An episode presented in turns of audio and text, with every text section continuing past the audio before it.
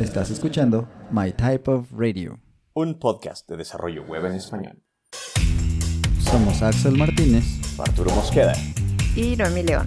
Comenzamos. Pues ya con todo y perro, ya ni modo. Hola, ¿cómo están?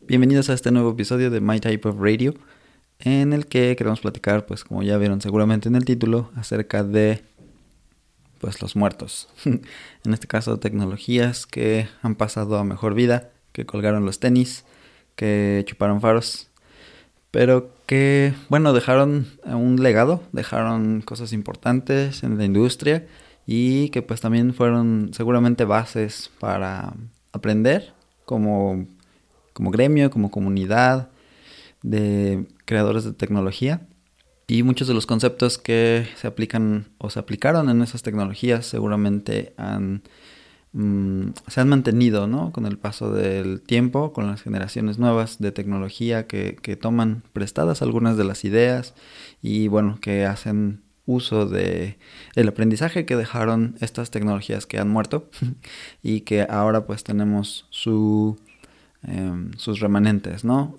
desperdigados en, en ciertos lugares y bueno, esto lo hacemos con referencia pues al Día de Muertos. Esto es una festividad que se celebra sobre todo en nuestro país, en México, donde nosotros estamos grabando. Y compartir con ustedes en este día especial pues también algo un poquito especial, ¿no? En este caso, bueno, pues ya dijimos las, las tecnologías muertas, el día de los frameworks, de las librerías, de las plataformas que ya no están con nosotros.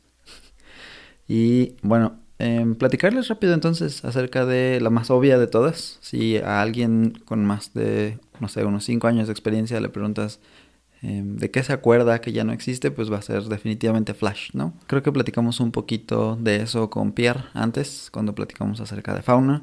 Eh, por ahí acuérdense que están los demás episodios disponibles, así que bueno, para que se echen una vuelta. Y entonces, pues sí, Flash fue muy, muy importante en su momento y bueno, pues ahora lo sigue siendo por las razones pues ya citadas, ¿no? Eh, Flash hasta 2005 era Macromedia Flash, después fue comprada por Adobe y bueno, la idea es que esto era una plataforma de software usada para la producción de animaciones, aplicaciones de internet enriquecidas, las RIAs, RIA, aplicaciones de escritorio a través de cosas como Flex, aplicaciones móviles, juegos para móviles, reproductores de video en web que pues podías, podías ver, ¿no? Flash podría mostrar textos, gráficos vectoriales e imágenes de mapa de bits, los bitmaps, para crear animaciones, videojuegos y aplicaciones. Permitía la transmisión de audio y video, permitía capturar las entradas del mouse, del teclado, el micrófono, la cámara. Todo eso tenía acceso a esta plataforma de Flash. Podías utilizar pues el editor de Flash, ¿no? Así se llamaba. En, al final ya se llamó Adobe Flash y bueno, este era el producto que utilizabas de la suite de Adobe para poder crear tus contenidos, ¿no? Y lo que creabas pues era un archivo SWF y ese archivo pues podía ser reproducido a través de un plugin, a través de un, un cierto aditamento que se le agregaba al browser para que pudieras pues reproducir todo, ¿no? Y entonces pues hay una colección muy interesante de muchos sitios, los flash sites, que tenían un montón de cosas interesantes. Como ya dijimos aquí, pues había a lo mejor un poquito de video, de audio, de audio sí, y estaba sincronizado pues con, con ciertas animaciones, ¿no? Y, y, la gente creativa pues tuvo esta herramienta muy... Eh, de su lado para poder crear unas cosas impresionantes, ¿no? Había unas páginas que, que, realmente inspiraban para que pudieras no solamente interactuar con ellas, pero si tenías esta mente como de, oh, yo quiero hacer algo así, entonces pues también te inspiraban, ¿no? Para, para poder copiar alguna que otra idea o para tratar de implementarla de, de alguna manera sin que eh, necesariamente tuvieras acceso, por ejemplo, al código, cosas así, ¿no? Entonces, eh, cosas muy interesantes pasaron en esos momentos. Como les decía, pues un ejemplo de eso sería, hay una página web de un, no sé, un grupo de música o algo que se llamaba Tokyo Plastic. A mí me encantaba esa animación. Cuando la vi por primera vez quedé súper impactado porque era un concepto muy, muy interesante, ¿no? Estaban sincronizando una, una canción con la animación que se veía. Muy al estilo, no sé, de estos gatitos ahora no sé, hamsters, ratoncitos que son, que salen eh, en algún TikTok por ahí y que pues están tocando como música electrónica, ¿no? Pero con, usando diferentes, este, diferentes dispositivos o, diferentes objetos para crear la música. Algo muy, muy similar a esto, con estos efectos como de, de ser animaciones en una especie de 3D, pero en realidad pues estaban en, en, dos dimensiones porque lo que veías pues estaba en Flash, ¿no? Entonces, muy, muy interesante para mí. Tokyo Plastic, voy a ver si por ahí encuentro, no sé, un video o algo que muestre cómo era esta animación. Y bueno, eso es una de las cosas que a mí me impactó bastante y, y, me generó muchísimo interés y muchísima curiosidad para pues meterme en este mundo, ¿no? De los, de los Flash sites. Pero bueno, e, en ese momento también la única manera de utilizar Flash o de crear contenido para Flash era pues comprar este licencia de Adobe Flash y pues darle, ¿no? Ellos tenían una cosa que se llama ActionScript, que bueno, también tiene ahí un poco de, relación con la historia de JavaScript y todo, ya lo, platicamos un poquito también en episodios anteriores, de hecho de los primeritos que liberamos en el podcast. Y la idea pues era que con ActionScript, que es una implementación del estándar de ECMAScript, pudieras tú generar pues tus animaciones, tus interacciones, porque bueno, además de solamente presentar como este contenido que ya les mencionaba de Tokyo Plastic y cosas así, había páginas en las que pues tenías menús y los menús eh, podían ser muy intrincados, por ejemplo, muy eh, anidados en diferentes opciones, cosas así. Y bueno, también los, los botoncitos se podían animar, podían ponerle sonidos al botón cada vez que ponías tu cursor encima del botón y cosas así. Entonces, pues como te digo, es algo muy, muy interesante que se podía hacer en ese momento. Pero bueno, ya regresando a lo de ActionScript, es la idea que pudieras programar cosas, pudieras interactuar con el usuario a través, pues eso, de escuchar eventos, que si hizo el, que pasó el puntero por encima del botón o si hizo clic, que qué vamos a hacer ahí, ¿no? Podías tener entonces aplicaciones o páginas muy, muy interesantes, muy ricas en cuanto al contenido y también en cuanto a la experiencia de usuario, ¿no? Entonces, Digo, había pues un montón de diseñadores muy buenos que hacían cosas. Em, y para aprender, por ejemplo, tenías, me acuerdo de Lee Vermelo, y él tenía sus screencasts también. Pues no había YouTube y no había el mar de cursos y de video tutoriales que existen ahora para muchas tecnologías, pero este hombre pues sí tenía ahí su, su colección ¿no? de videos en los que mostraba qué podías hacer y cómo podías hacer cosas con Flash. Y bueno, pues como una especie de mención honorífica, yo traería a colación algo que se llama Swish. Swish Max era un producto que lo que buscaba pues era ser más barato que, Adobe Flash o que Macromedia Flash en, su momento.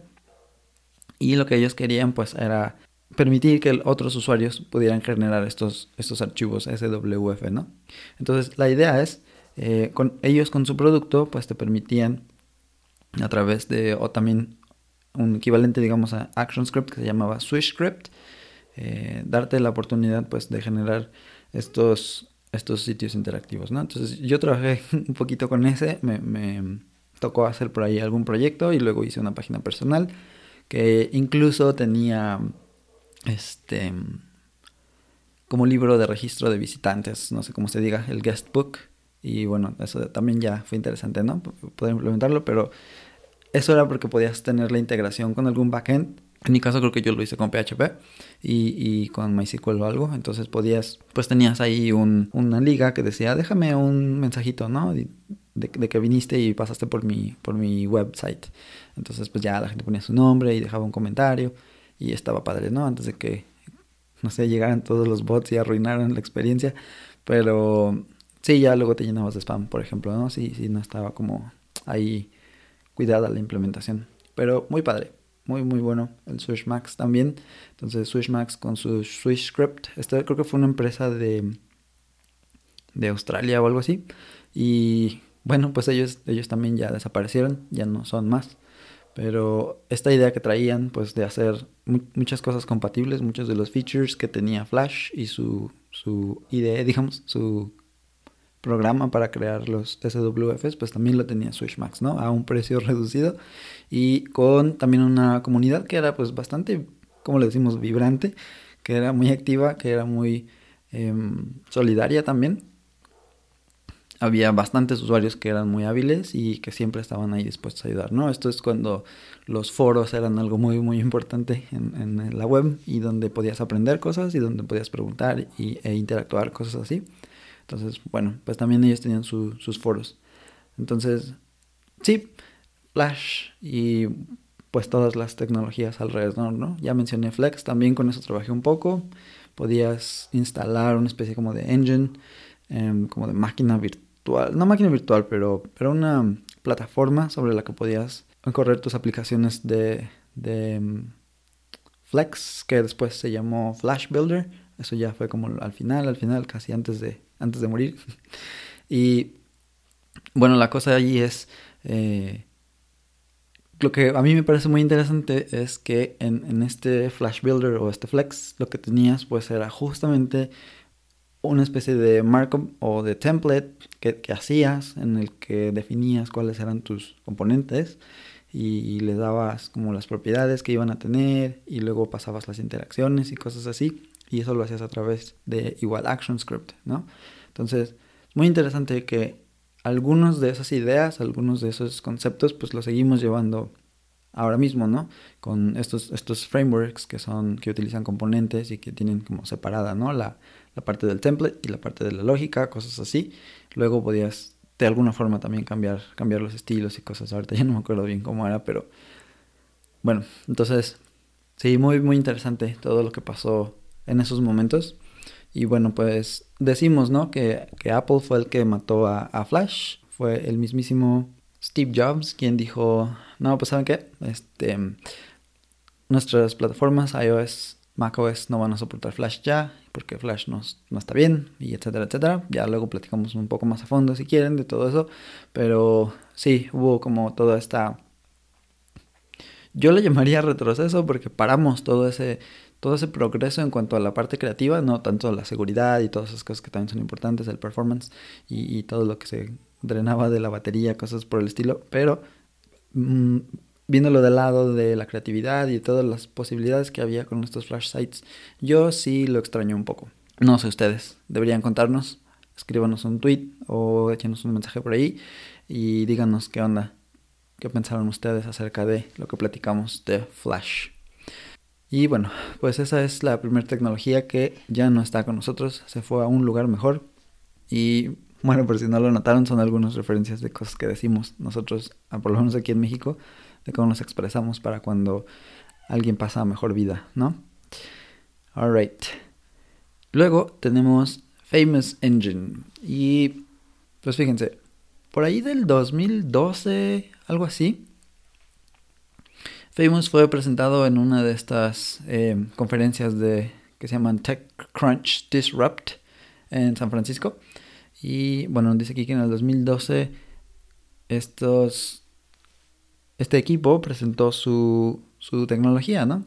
Esa tecnología lo que prometía pues era ser una plataforma en la que se pudieran crear contenidos digitales, interactivos, como muy, muy ricos, ¿no? Una especie de al estilo Flash de lo que puedes hacer ahí, y, pero que todo lo hacían con tecnologías web. Entonces, ¿qué, ¿qué, fue lo que hicieron en realidad? Fue crear una especie de, de engine, y ellos decían, creamos un game engine muy, muy chafa, y, pero que este nos va a permitir hacer aplicaciones interactivas muy, muy interesantes, ¿no? Muy buenas. Entonces en el, en el demo que ellos hacen tienen una tabla periódica de los elementos y lo que están haciendo pues, es mostrártela, ¿no? Como en 3D y le van cambiando la forma y se ve así como, eh, no sé, muy futurista la cosa, ¿no?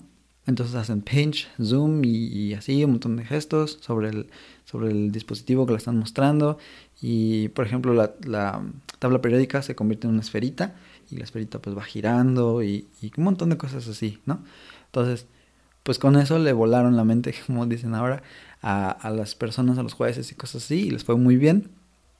Con el paso del tiempo, pues eso también generó muchísima expectativa del lado de los inversionistas y cosas así.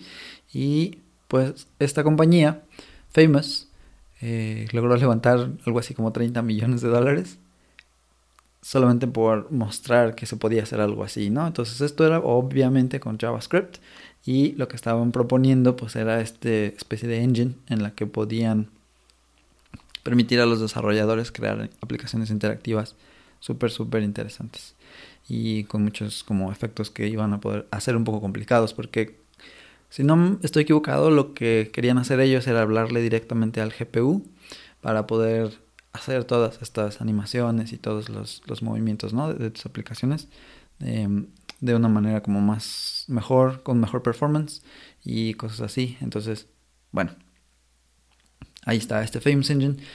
Por lo que lo traigo también ahora también a la cuenta de este Día de Muertos es que, bueno, lo que querían era revolucionar por completo el desarrollo de las interfaces y etcétera que ya dijimos. Pero eh, algo que a mí me llamó mucho la atención es que su líder, Steve Newcomb, estaba como tan confiado en que esta plataforma iba a funcionar, de que su producto iba a ser muy bueno. Ya había tenido experiencias anteriores en las que había vendido sus empresas y todo. Entonces era uno de estos founders, ¿no? Que, según queremos pensar sabía lo que estaba haciendo. Entonces él le tenía tantísima confianza a Famous, a su, a su plataforma, a su Famous Engine, que decidió pues el funding, todo el dinero que recibió, lo iba a utilizar para darle un lugar a sus empleados para trabajar que fuera único, ¿no? Que fuera súper especial, que tuviera los mejores muebles, los mejores equipos y si no me equivoco le, pagaban muy bien a las personas que trabajaban con ellos y eran así, ¿no? Como que el dinero que utilizó en vez de llevarlo hacia hacia invertirlo para la investigación, el desarrollo, crear una, una plataforma que de verdad funcionara, se quedaron con la idea pues de los demos y cosas así mostraron todo eso todo el tiempo, crearon esta especie de, ahora le decimos hype, este, emocionar a las personas para que usen el producto, para que, para que esperen cosas interesantes y buenas y grandes y etcétera, etcétera. Pero en realidad nunca pasó nada. Eh, había muy poquitas de cosas que realmente podías hacer con la, con la tecnología. Yo la seguí no tan de cerca, pero pues ahí cada vez, eh, de vez en cuando me metía, ¿no? A ver qué anda. Hasta que un día pues simplemente tronaron y no supieron qué hacer con, con realmente la tecnología, si la iban a hacer open source o no. Al final ya la liberaron y dijeron, sí, pues ahí está, la pueden usar. Pero luego entonces, ¿cuál era la manera de ganar dinero de la empresa, no? ¿Qué hacía Famous entonces? Si, si el open source estaba ahí y, y no pudieron como que cazar las, las ideas de, pues vamos a hacerlo open source, incluir a una comunidad, pero además pues vender algo, lo que sea, ¿no? Servicios especiales para empresas o algo así, no lo terminaron de definir bien. Y pues estas decisiones fueron los que al final los llevaron lo que le dicen hacer el pivote y pues cambiar de giro casi. Entonces en vez de ser una empresa que generaba un engine que otras personas podían usar para crear sus aplicaciones, lo que ellos hicieron fue al final lo que siempre pasa, ¿no? Tuvieron que hacer el equipo más pequeño, que ya eran como 25 personas para ese momento y pues lo redujeron y bueno, tuvieron que dejarlos ir, tuvieron que cambiar de un open source y llevarlo como a un proyecto que pudieran comercializar. Entonces lo que hicieron pues fue básicamente liberar una especie de, de plataforma dirigida a crear micro aplicaciones como solamente para campañas digitales de marketing y cosas así. Y pues sí, al final ya no resultó todo lo que, todo lo que prometía, ¿no? Pues sí, en este caso fue, creo yo, que una mala decisión tras otra. Por ejemplo, el usar todo tu dinero en, en muebles y cosas así y no buscar la manera como de hacer esto, ¿no? De casar el open source con una manera de hacerlo em, que te dé dinero, profitable. Y bueno, algunas otras empresas lo lograron, por ejemplo Meteor al que siempre voy a defender a capa y espada, no es cierto. Pero em, sí, ¿no? Eh, como ellos. Y más recientemente, por ejemplo, Remix, que bueno, también ahí hay una historia interesante, me parece. No soy muy del mundo de React, pero, pero por ahí sé algo de eso. Entonces sí, hay cosas muy interesantes ahí. Entonces Famous por eso está también aquí en nuestra lista de tecnologías que bailaron con la más flaca. Por último, quiero mencionarles a Twitter Flight.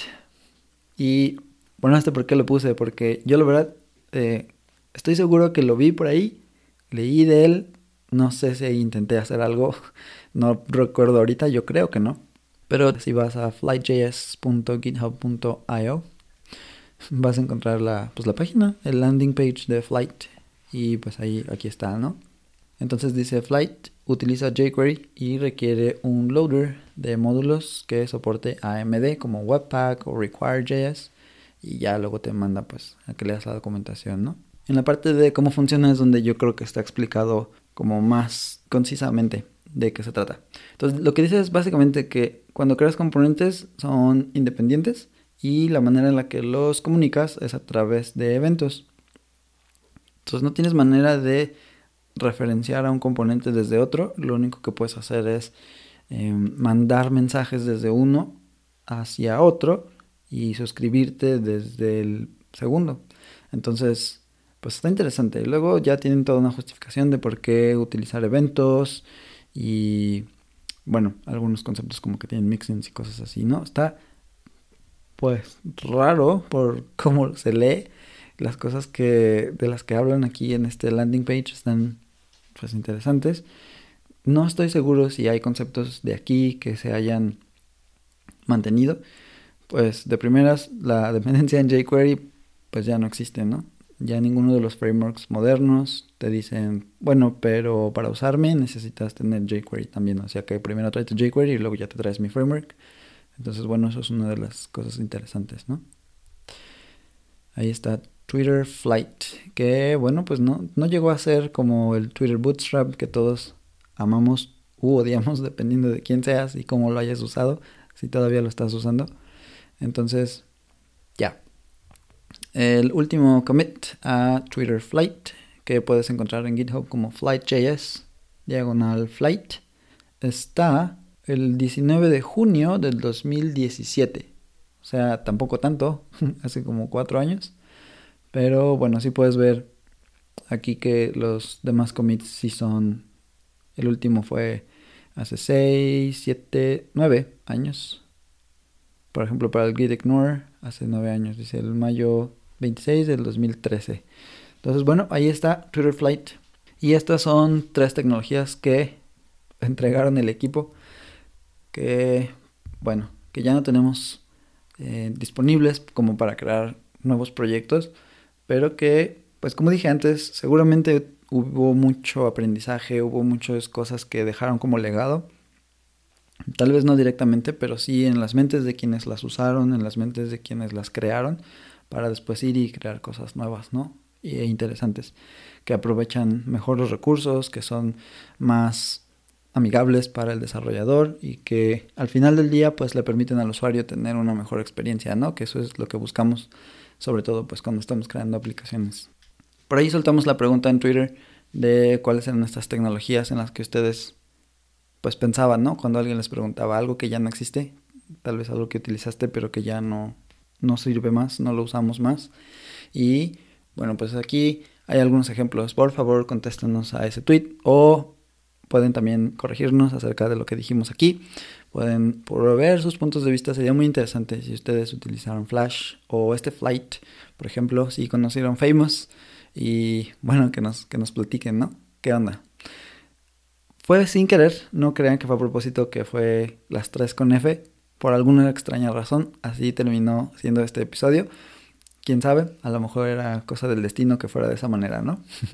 Pero bueno, pasamos entonces ahora a las recomendaciones random, también conocidas como picks en este podcast. Y yo tengo para ustedes algo, pues hablando de esto de las fiestas en México y cosas así, de por qué quisimos hacer esto del Día de Muertos, estoy viendo aquí El Mundo Prehispánico para Gente con Prisa, de Enrique Ortiz que su seudónimo es Tlatoani Cuauhtémoc. Este hombre escribió pues un libro que nos platica pues de las costumbres, de las em, tradiciones de las personas que vivieron justamente en el mundo prehispánico en Mesoamérica. Empieza platicándote acerca de la vida pues ahí en Tenochtitlán, ¿no? Y de, la, de los pueblos nahuas y de todo lo que ellos experimentaban en el día con día, lo que comían, lo que las actividades que tenían, los diferentes roles, a dónde iban a la escuela y así un montón de cosas muy interesantes. Que bueno, pues si te interesa la historia, a mí me empezó a interesar un poquito más ya ahora de adulto, de grande, porque bueno, pues está padre saber de dónde venimos, ¿no? Y bueno, entonces ahí está, El mundo prehispánico para gente con prisa. Este libro pues también yo lo estoy escuchando en una plataforma que se llama Storytel. Y bueno, Storytel puedes patrocinarnos el día que quieras. Pero mientras, ahí está el pick de hoy, la recomendación random.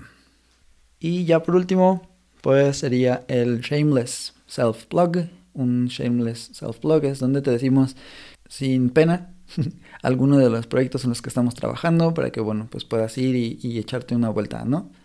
Yo quiero platicarte, ah, que estoy muy contento con mis 600 suscriptores en el canal de YouTube. Este es un canal que llevo solamente en inglés. Em, tengo por ahí unos videos que hice de Scrimba y luego subí otra vez a YouTube para explicar View en español, pero en general lo que realmente subo y grabo para YouTube está en inglés. Por ahí tengo algunas series de cosas que estoy eh, construyendo o que estoy aprendiendo. Hay por ejemplo una serie donde estoy explicando lo que pasó cuando traté de aprender Ember y bueno, cómo me fue con eso, ¿no? También otra serie de justamente una aplicación que tiene que ver con dejar tus mensajes, que se llama Kamati. Bueno, Tlazo Kamati en Nahuatl es decir gracias. Entonces, bueno, esa era la intención un poco, ¿no? Hacer una plataforma o una pequeña aplicación más bien en la que pudieran dejar como comentarios de agradecimiento y cosas así para la empresa donde trabajaba. Pero bueno, eh, todo eso está ahí en ese canal. Ahora ya somos 600 suscriptores y pues ojalá que el número creciera, ¿no? te invito a que vayas y veas ese canal de YouTube. Voy a también dejar el enlace en la descripción de este episodio que pues puedes ir a ver en mytypeof.dev, ese es mytypeof.dev. Ahí está nuestra página y puedes ver todos los episodios que llevamos. Muchísimas gracias. Bye. Muchas gracias por escucharnos. Puedes suscribirte desde Spotify, iTunes o tu reproductor favorito. Síguenos en redes sociales como My Type of Radio.